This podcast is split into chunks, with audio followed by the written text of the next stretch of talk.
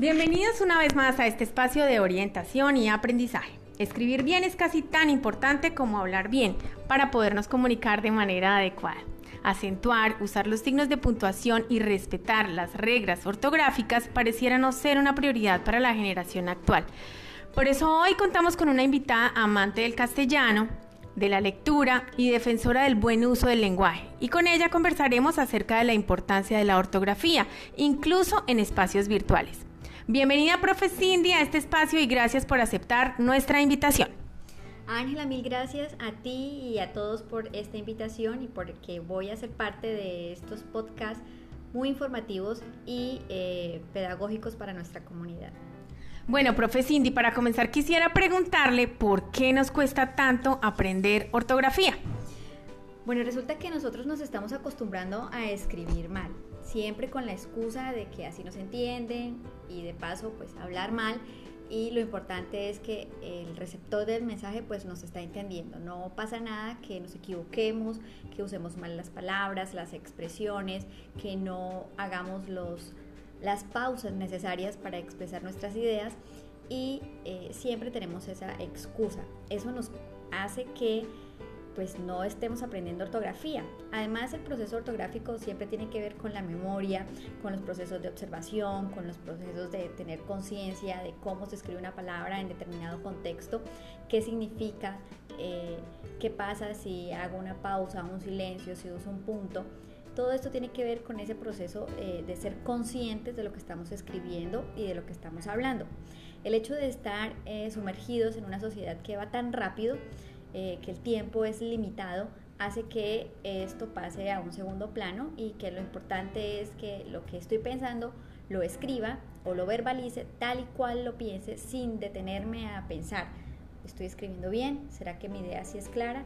Eh, ¿Será que sí estoy haciendo bien o hablando bien de acuerdo a lo que pienso. Entonces yo creo que eso hace que nos cueste tanto aprender ortografía. Pero si nos damos un tiempo, si hacemos una pausa, seguramente este proceso será mucho más fácil para todos. Ok, profe Cindy, es innegable que el uso de la escritura por medio del teclado y el corrector ortográfico que traen algunos dispositivos ha hecho que se delegue esta responsabilidad de la buena escritura a ese tipo de programas. Pareciera que a los niños y a los adolescentes no les interesa el asunto. ¿De qué manera esto afecta la comprensión de los mensajes o la mala interpretación de alguna frase? Bueno, pues lo que tú dices es muy cierto. Eh, a veces delegamos el proceso de ortografía a a los correctores, ¿cierto? Pero muchas veces ni siquiera nos tomamos la molestia de eh, actualizar el corrector o de eh, activarlo en nuestros chats. Y escribimos tal cual nos surgen las ideas o mandamos un audio tal cual, sin ningún filtro, sin ni siquiera pensar en que si estamos organizando las ideas, las palabras, la idea es coherente ni nada. Eh, cuando nosotros escribimos mal o hablamos mal, pues lo que estamos haciendo es que estamos creando confusión en nuestro receptor.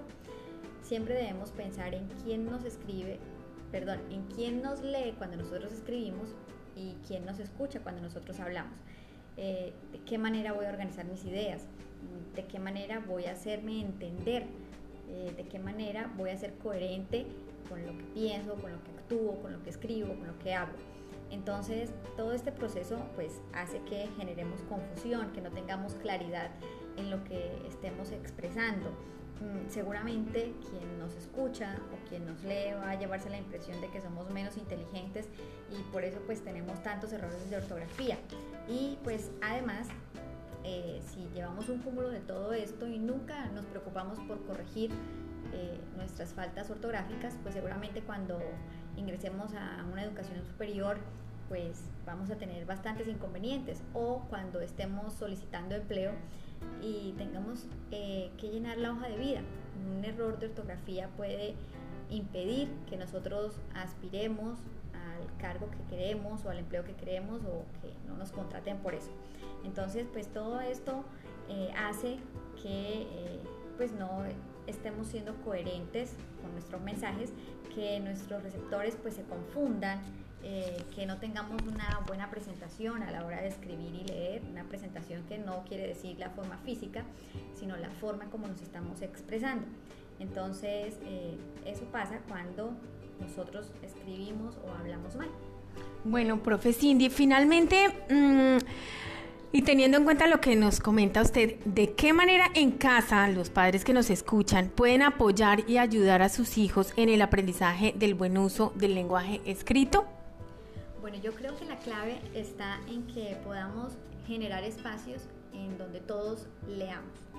En casa es importantísimo leer en familia, que mamá, papá, hijos se sienten y puedan leer que si tenemos nuestra abuela, que si vivimos con los tíos, que si vivimos con los primos, que generemos un espacio en donde todos eh, leamos y construyamos en conjunto todo este proceso de conciencia, no solo ortográfico, sino de pragmática en último, que nuestra semántica, nuestra sintaxis, eh, nuestro proceso mm, de comunicación se vea unido y podamos expresarnos muchísimo mejor. Que tengamos espacios también para corregirnos mutuamente con respeto.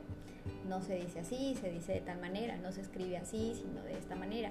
En este contexto o en esta oración podemos hablar o escribir de esta otra manera y buscar siempre como ser mejores, siempre ser mejores, respetando a quien nos lee o quien nos escribe. Eh, yo creo que el acompañamiento en casa es fundamental. Es fundamental porque pues eh, no solamente los espacios en el colegio van a construir un proceso de ortografía eh, o de oralidad adecuada al contexto. Y finalmente pues valorar valorar lo que nosotros los docentes hacemos en la institución, lo que se les dice, se les corrige, porque en últimas pues es buscando que entre todos nos respetemos. Bueno, profe Cindy, em, muchas gracias por haber aceptado eh, esta invitación, por la conversación tan agradable y por todas estas recomendaciones dadas hoy a la comunidad a través de nuestro podcast de orientación. Bueno, Ángela, mil gracias a ti por invitarme eh, y bueno, espero que estas recomendaciones les sirvan a todos y que realmente en conjunto construyamos una sociedad eh, que hable y escriba mucho mejor. Bien familias, hasta aquí nuestro episodio de hoy. Nos escuchamos hasta la próxima.